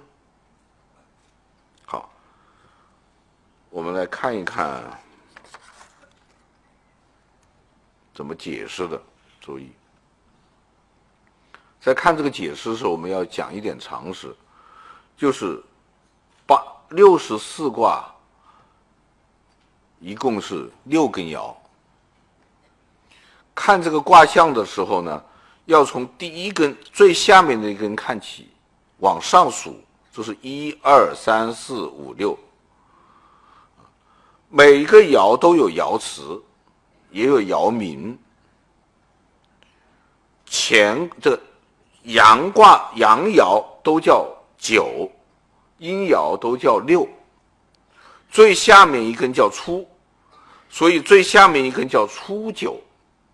上面是九二、九三、九四、九五，上九，最上面一根叫上九，最后了，最后了。那他这个爻辞是为什么是这样说呢？因为《周易》的原则是阴中有阳，阳中有阴。因此，当你看到乾卦这样一个纯阳之卦的时候，你要把。你在看第一根爻的时候，你要把上面的五根爻全部看成阴爻，你不能看成阳爻。那比方说我们现在这初九这个，上面五根都是阴，你要把它看成阴。下面这一根阳是一条龙，上面五根阴爻是万丈深渊，所以它的。这个，所以它的这个爻辞叫上九，呃，初九，潜龙勿用。这个时候对应的季节是冬天，冬天的时候很寒冷，这个时候你不要动。然后到了九二，就到了早春了，所以就开始好了，就很好了。然后再上去到春夏之交了，再上去到了盛夏了，到再上去到了春夏秋之交了，最后变成六根。阳爻的时候就入冬了，入冬的时候真正过了冬至，阳气开始上升了。这个时候它就要走向反面，变成阴，变成坤卦。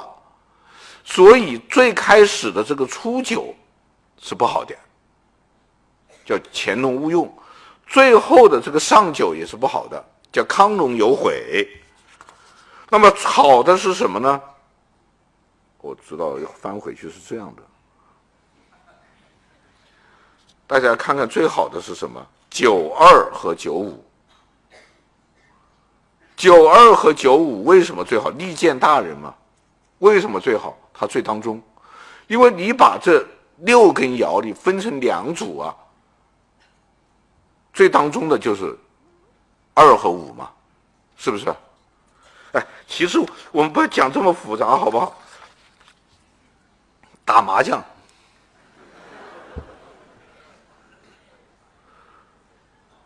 麻将条饼万，对不对？一二三四五六七八九，对不对？一二三四原则上是分成三组的，一二三一组，四五六一组，七八九一组。原则上，如果你要做一条龙的话，对不对？你得这么分，对不对？位置最好的是什么呢？二五八呀，二五八做什么？做将啊。二五八做将是加番的呀，二五八做将为什么加番？就因为它中庸啊，它是当中的呀，当中的，就是刚才我们这个这个乾卦的这变化就证明了这一点，世界永远在变化，事物永远在发展，在这个过程中，如果时间、地点、方式都恰到好处。无过无不及，就是发展变化的最佳状态。这是中庸给我们的启示。由此我们可以得出结论来：没有最好，只有最合适。这就是中儒家中庸的观点。这中啊，这是中。那么什么是庸呢？先讲故事。有人问孔子。以德报怨何如？以德报怨，你觉得怎么样啊？那一般呢，我们都会说，那以德报怨好啊，道德高尚啊，人家对你很很坏，你对人家很好，这多高尚啊！孔子不是不以为然，孔子反问：何以报德？你把德报了怨了，你拿什么报德啊？哎，有人说那就以德报德吗？好，怨你也报之以德，德你也报之以德。那么，请问你对德公平吗？那应该怎么办？孔子说：以直报怨，以德报德。什么叫以直直呢？应该，能够。就你觉得应该怎么报，你就怎么报；你能够怎么报，就怎么报。你觉得无所谓，你就一笑了了之；你觉得有所谓，你就以眼还眼，以牙还牙。不过你要有这能力。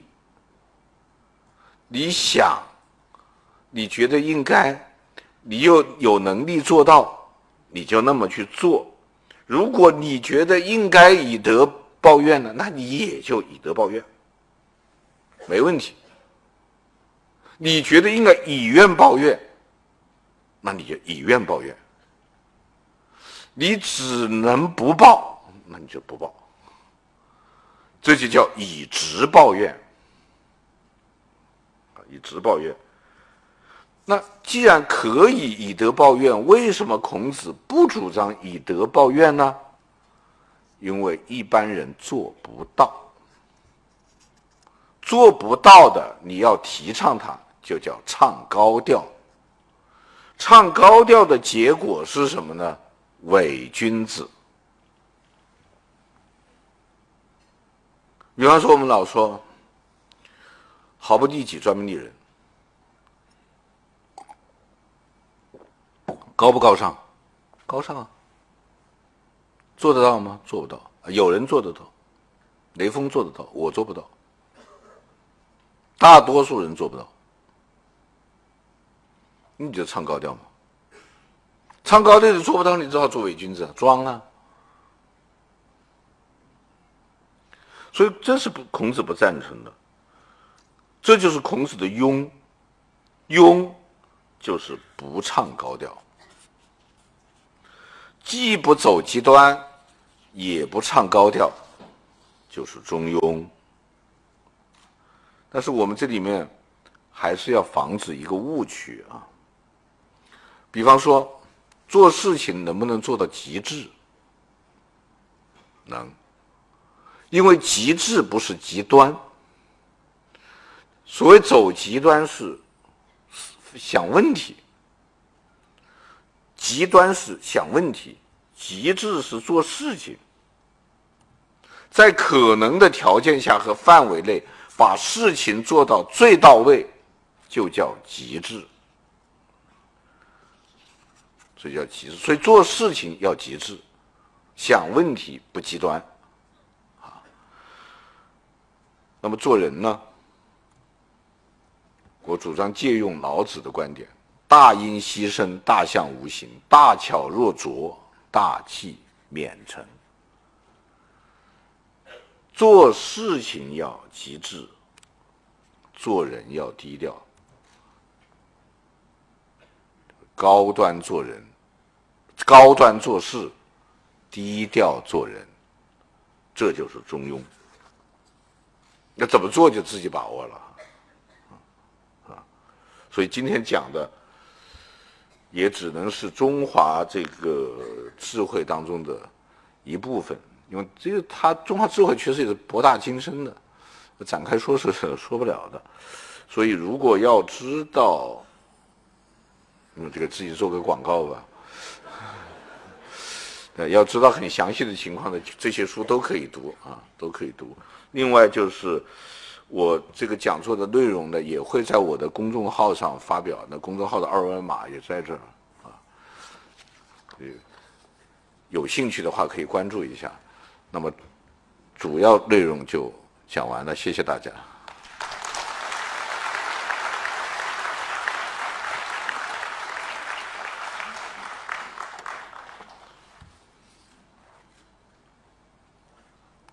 这个。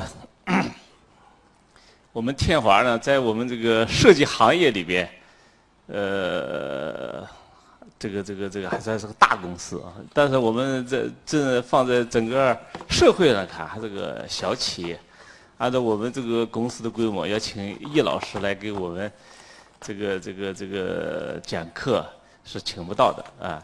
这是要感谢我们有个好同事啊，叫易海贝。这个我有一个女儿，我知道爸爸最听女儿的话。这有求必应啊。这个这个，我请这个叶海贝请了爸爸这这个出来，这个我们才请得到。呃，至少我觉得我今天上午这两小时我收获非常大。呃，因为我我以前读过易老师很多书，呃，但今天发现，这个这个以前读的书只是还没有读透，这个今天这个听了呃这个易老师讲，可能是更明白了一些。呃，确实我我们大家有兴趣的话可以。呃，这个延伸阅读啊，这个这、我我觉得，如果是今天听了易老师的课，再去读易老师的书，可能会读的会这个更透彻一些。呃，这个非常感谢易老师。我们还有个互动。啊，还有个互动啊，啊，这个这个还有。啊、OK。居然还给大家机会互动啊！你你你上来早了一点。啊。啊，那个谁有问题要问呃，请教易老师也可以啊。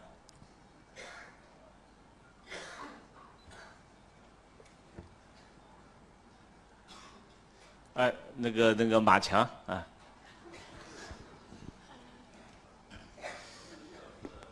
那有有话筒，有话筒。呃，听了易老师的讲座，非常有感触。呃，我也研究易经，但研究的不深。在易经里面有一个卦是六爻皆吉，就是乾卦。但我觉得读的，因为这个很重要，我读的不是很深刻，所以想请易老师，呃，花那个两分钟或者三分钟来解读一下。谢谢。这个问题我回答不了，太专业了。你都出哪个卦？我也没记住啊。乾卦。乾卦。乾乾坤的乾，是吧？谦虚的谦，谦虚的谦。啊，谦虚的谦。啊，谦虚的谦卦，我记不住，对不起。记记不住，这这个这个这个具体的卦我就不管了，好吧？不好意思啊，啊。还有谁有问题？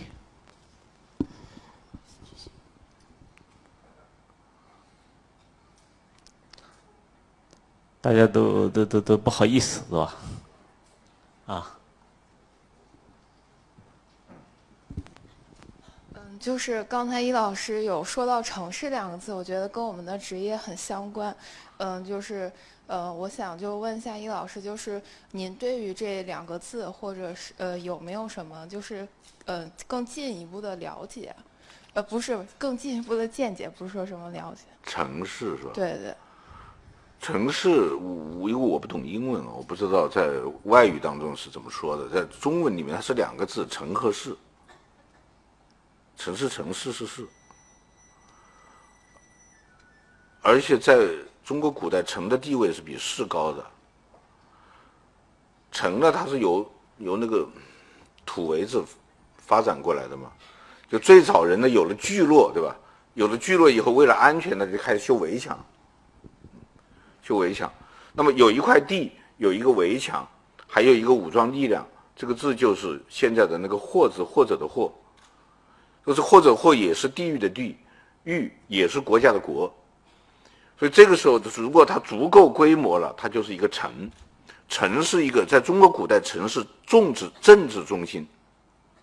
中国的城啊，我指的是中国的城，它是一定是政治中心。那么城外面。是市，它主要是解决城乡的这个流通问题。就城里人要买一些乡下的东西，乡下人要买点城里的东西，或者要换点钱，他在城外面做市。但是市最早是动词，就是交易的意思，贸易的意思。有一首诗不叫“昨日入城市，归来泪满襟”吗？昨夜那个是要断开来读的。昨夜入城干嘛呢？市。不是昨天到了城市里面，是昨天到城里面去市去买买东西，所以是城市政治中心，市是商业中心。城市政治的，市是商业的。后来它越建越大，它就合起来了，就叫做了城市。那么到了叫做城市以后呢，也经过了几个阶段，对吧？那比方说唐代。唐代叫仿市制，就唐代长安，你去看唐代长安的平面图，它是有有坊有市的，坊是居民区，市是商业区，然后有一个东市，有一个西市，长安的平面图，古代长安的平面图，有个东市，有个西市，东市卖国内产品，西市卖进口产品，到东市和西市去购买商品叫买东西。要么就买东市的，要么买西市的，买东西。如果你的买的你的日用品不是东市和西市买来的，就叫做不是东西。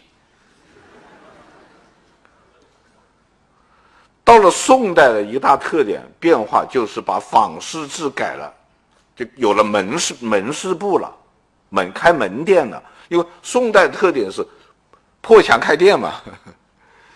破墙开店嘛？为为宋代为什么破墙开店呢？有几个原因，一个是他宋都汴梁，它原来是一个州府啊，它不是首都啊，它根本就规模不够。你如果还实行坊市制的话，根本不够用了。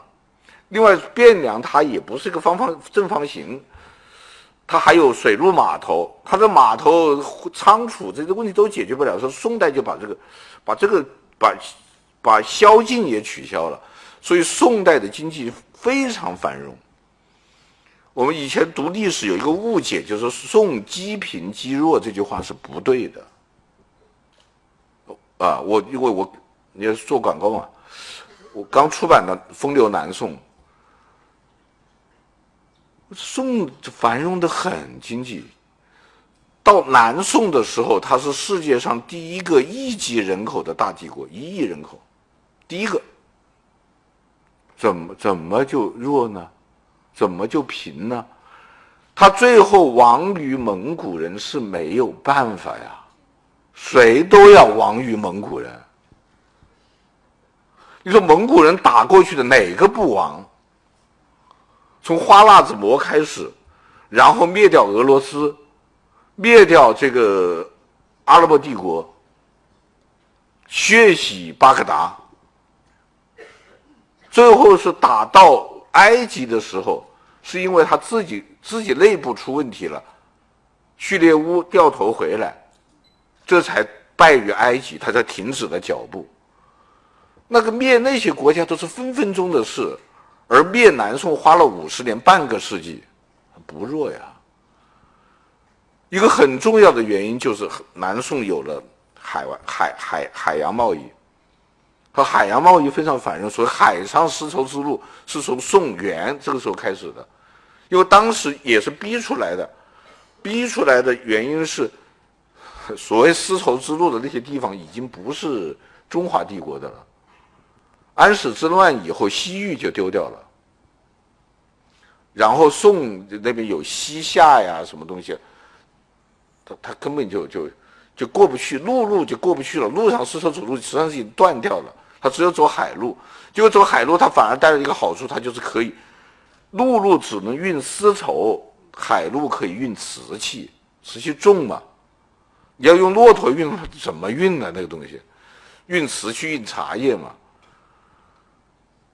就我一个观点，我觉得很可惜，那个南宋最后没变成海洋帝国。如果南宋变成海洋帝国，我们今天中国不是这个样子，非常可惜的一件事。啊，就从城市说扯远了啊，就是市很重要，市很重要。所以我在《读城记》里面有个说法，叫做“北京城，上海滩，广州市”，啊，它是不一样的。嗯，好吧，好，谢谢。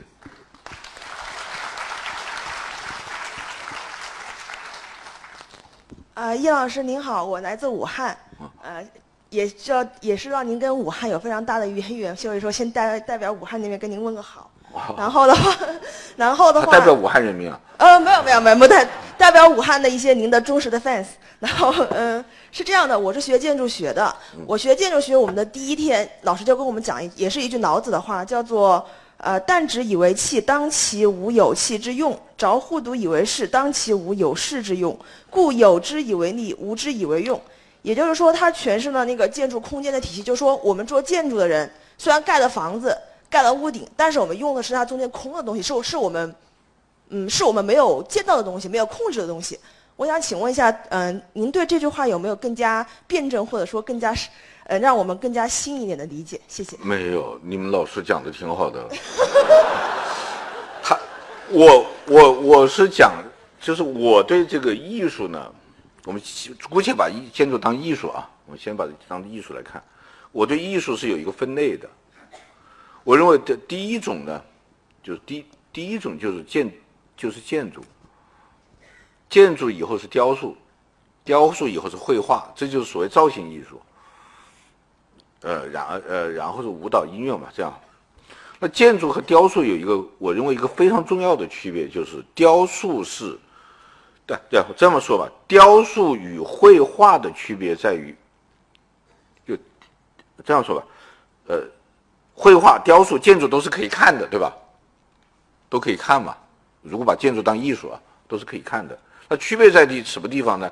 就是绘画只能看，雕塑可触摸。雕塑是可以摸的，就即便它围起来不准触摸，你也要在观看的时候有触觉感，它一定是有触觉感的。所以雕塑作品一定要注注重材质，它是木头的还是石头的，石头又是哪一种石头，它给人的触感是不一样的，它是非常讲究的。建筑和雕塑的区别在于什么？建筑是可观看、可触摸、可进入的，雕塑是不能进去的。严格意义上，雕塑是不能进去的，只有女神的，但是半雕塑半建筑了。建筑是一定要进去的，而且建筑给人的感觉就是进去以后的移动的空间感。所以，我我我外行，对不起啊，在你们面前班门弄斧。我觉得建筑最大的问题就是解决空间问题啊，就是一个空间问题，而且会做空间要。就曾经有一个朋友跑来向我诉苦，说他做了一个设计，就他他是室内装饰了，他已经是室内装修这一这一部分的，不是建筑了。就甲方不满意，甲方说：“你这里面怎么没什么东西啊？这不是空的呀？”这里是不是偷工减料啊？甲方这种这没文化的这种官啊，他问我说怎么办？我说你你你问他一个问题，那个五星级酒店的大堂和那个路边的那个小卖部哪个满哪个空？哪个满哪个空？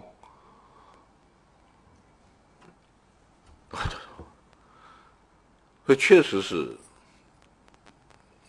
但是没办法，你现在建筑里面它有很多建筑，它有有一条，它有还有一个实用主义的要求，对吧？它还是有些实用的要求。那你那你作为设计师，你主要是该满足的实用要求还得满足。啊，你的纯，你如果纯审美的角度讲，我觉得就是做好空间。对不起，乱讲，好吧？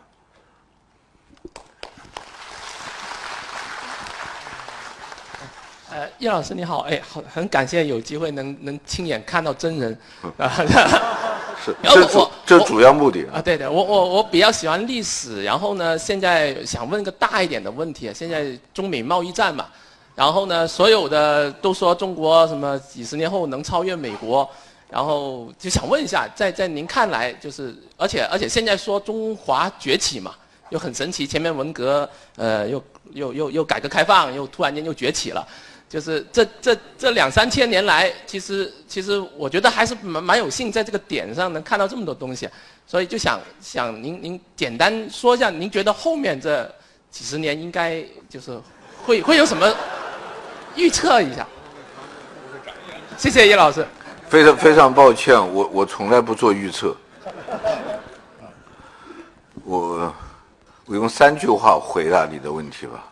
因为你太大了，太大了，大道至简嘛，我就只能用最简单的办法回答。我的三句话是：现状不可描述，未来无法预测，一切皆有可能。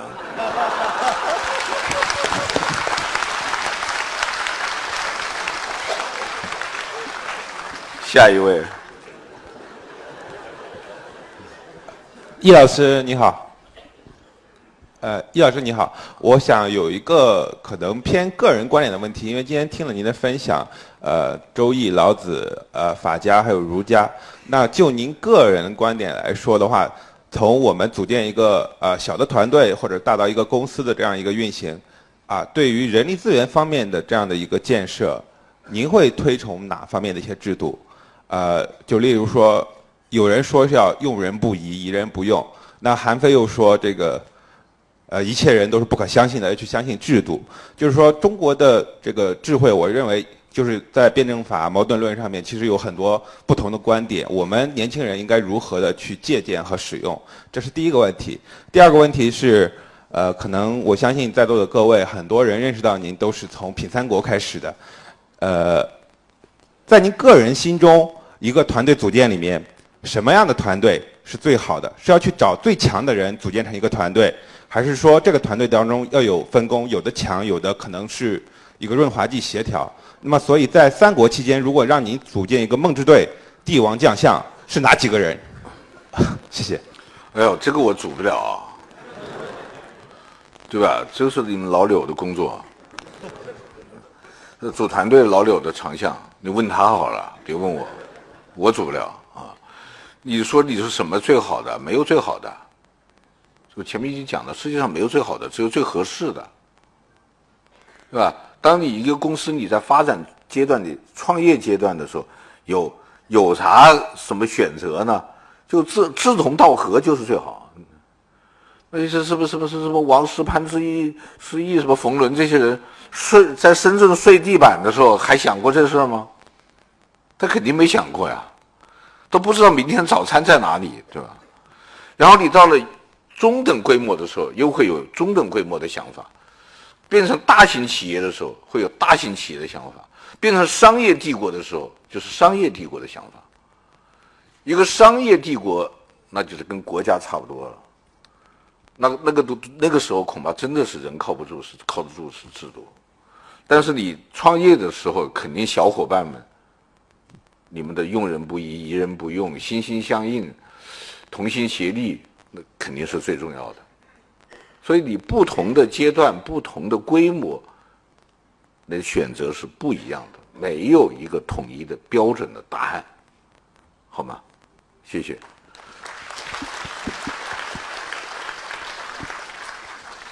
下一个，呃，呃，易老师啊，那个我们在读那个中华史的时候，你本书名《两汉两罗马》。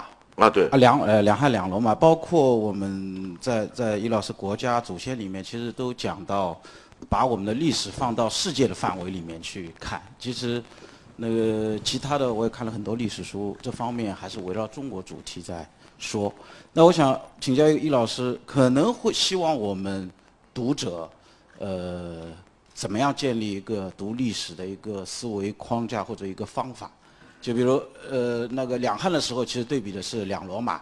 如果说，呃，那个从文明的角度，易老师讲的是把基督、把那个伊斯兰和中国的这个文化结合在一起讲。所以我想请教易老师，希望我们建立一个什么样的思维方式，或者怎么去读这个历史？我我是主张这个，呃，读历史是是要读世界史啊。就就是中华史的话，也要放到世界史的。框架和视野里面去。那现在不是都提出建设人类命运共同体吗？你既然人类命运共同体，那你不能固步自封啊，你不能只讲自己啊，还是要去看看世界。实际上要看看世界以后，才回头才看得清自己。所以，所以这是我写中华史一直坚持这个全球视野，横向比较啊。啊，而且也不是这个，像以前有一些学者一般就做中西比较，我觉得要多维度的，所以我特特地在《禅宗兴起》这本书里面讲到了阿拉伯帝国，讲到伊斯兰文明。呃，我的总的看法就是，人人类嘛，人类文明呢，它是可以分几种，一种呢是叫做民族性文明，这民族性的，它就只只只限于这个民族，比方说斯拉夫文明。它就是斯拉夫民族的，但是它与国家没关系，啊，还有一种呢，就是地域性文明，它就是这个地方这个地方的。比方说印度文明，印度文明就是地域性的。再比方说日本民文明，它既是民族性的，也是地域性的。还有一种文明叫世界性文明，就是它要影响世界的。影响世界的文明最早的就是两个，一个是我们中国的汉文明，一个是罗马文明，它是世界性文明。到了唐代的时候呢，这个中华文明，这个伊斯兰文明，就是拜占庭文明啊，或者伊斯兰文明。再就是伊呃不不不不不不这个基督教文明和伊斯兰文明，到现在世界具有世界性文明的，就是西方现代文明、伊斯兰文明中华文明。那这三大文明的影响力而言，最强的是西方现代文明，其次是伊斯兰文明，中华文明目前实话实说，影响力不是那么大。那这个这个时候，我觉得就应该向人家学习。至于未来，我觉得就是也有四句话吧：坚持改革开放，完善市场经济，善待民营企业，保护公民权益。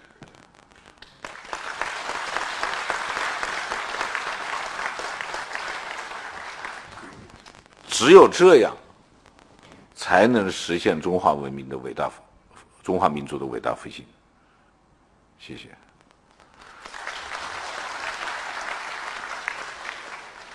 嗯，易老师你好。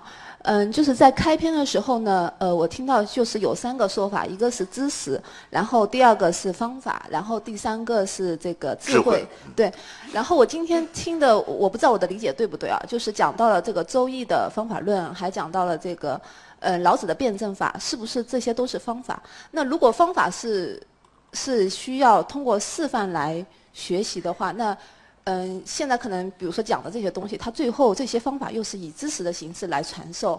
那么我们可能最好的方法还是说是带教的形式。然后第二个就是说，那这个智慧如果是方法的方法，是不是说嗯，因为这些方法很多它都是矛盾的。比如说像老子他认为是无为，然后像韩非子他就觉得那就应该用法家的制度来管理。那么是不是说智慧是说在什么时候用什么方法？是这么一个东西，还是说是 另外一座东西？然后他应该他应该是怎么样去培养自己的智慧？谢谢。智智慧它最大的特点就是不可说，所以说我今天没说，就因为我们中华之后还有一条就是禅宗嘛。它整个从你看从周易开始啊，一直一直一一直发展下来到禅，中华智慧的这个建立就已经完成了。禅以后，我认为是就乏善可陈，没什么可说的。那禅但完完完成于唐宋两代，到宋就完全完成了。元明清就叫做乏善可陈了。那禅归根结底就是四个三个字：不可说，或者说不可说，不必说，不能说。只能悟，心领神会，难以言表。但是禅又不可不说，因为禅宗主张不立文字，直指人心，见性成佛。六祖慧能同时又说：“直道不立文字，不立二字便是文字。”怎么就？不能说，他说又他又必须说，不可说，不必说，不能说，必须说，我就只能说到这个份上了。到底是怎么回事？只能自己悟。他所以最后他是悟啊，他讲究的是悟。嗯，抱歉，我实在是只能讲到这一步，因为那个悟的事情真的是，只有悟到的就悟到了。所以有一个诗人曾经说过这样一句话：说你悟到了，是你的幸幸运；你悟不到，那是你的不幸。没有办法。至于就是，因为你做作为你们是高管嘛，你做的管理方面，它是个应用，所以对于管理来说，更多的还是方法，就是还是方法。我之所以叫中华智慧，我是讲讲方法后面的思想，后面的思想它支配着你的方法，所以我说。方法是程序的程序，或者是方法是能够智不智慧是程序的程序，或者说智慧是能够自己生成程序的程序。要我们现在做人工智能、做机器人，总有一天机器人自己开始设计的时候，嘿嘿，它就有智慧了。当然，到了那一天，不好说了。我那天我肯定不在了，我也不管了。好吧，还有谁？啊，那个你好，那个易老师，我其实是一位呃建筑师，因为在这个行业做了十几年。我十年前的时候，我听过您的那个在央视的那个讲座，就是讲三国，讲这样就是很多中国文化的那个讲座。我当时是很有体会。我当时因为觉得自己做设计的时候会有很多。对中国文化或者对中国的这个历史不太了解的地方，然后呢，我们现在就像您刚才说的，在西方比较强大的这个文化的这个氛围的这个啊，就是所谓的主流里面，所以说我们做设计师其实也面对了一些呃比较具体的一些呃冲突和矛盾的时候。那么，其实，在这样的一个环境中呢，我今天听了您的讲座，我有一个就是刚才您提到的这一点啊，我是想听听您对就是我们现在这个行业或者说这个建筑市场或者这种这个呃设计的水准以及审美方面的，你觉得满意吗？或者说，你觉得中国现在自己的建筑在这样的一个建设这个经济的条件下是匹配的吗？或者说，我们自己本土的设计师或建筑师？怎么才能在接下来我们天华下一步的发展的二十年或者说十年这样的一个发展过程中，能够屹立我们这个行业，或者说代表着我们中国新的建筑设计师的一个新的未来和水准？可以想听听您的这方面的一些思考或者建议。谢谢。抱歉，我这方面没有思考。我是觉得在中国做一个建筑师。我不知道你们听了高兴不高兴？我觉得挺可怜的，因为你决定权在甲方啊。甲方如果又没文化又霸道，你还想挣这笔钱，怎么弄呢？想不出来。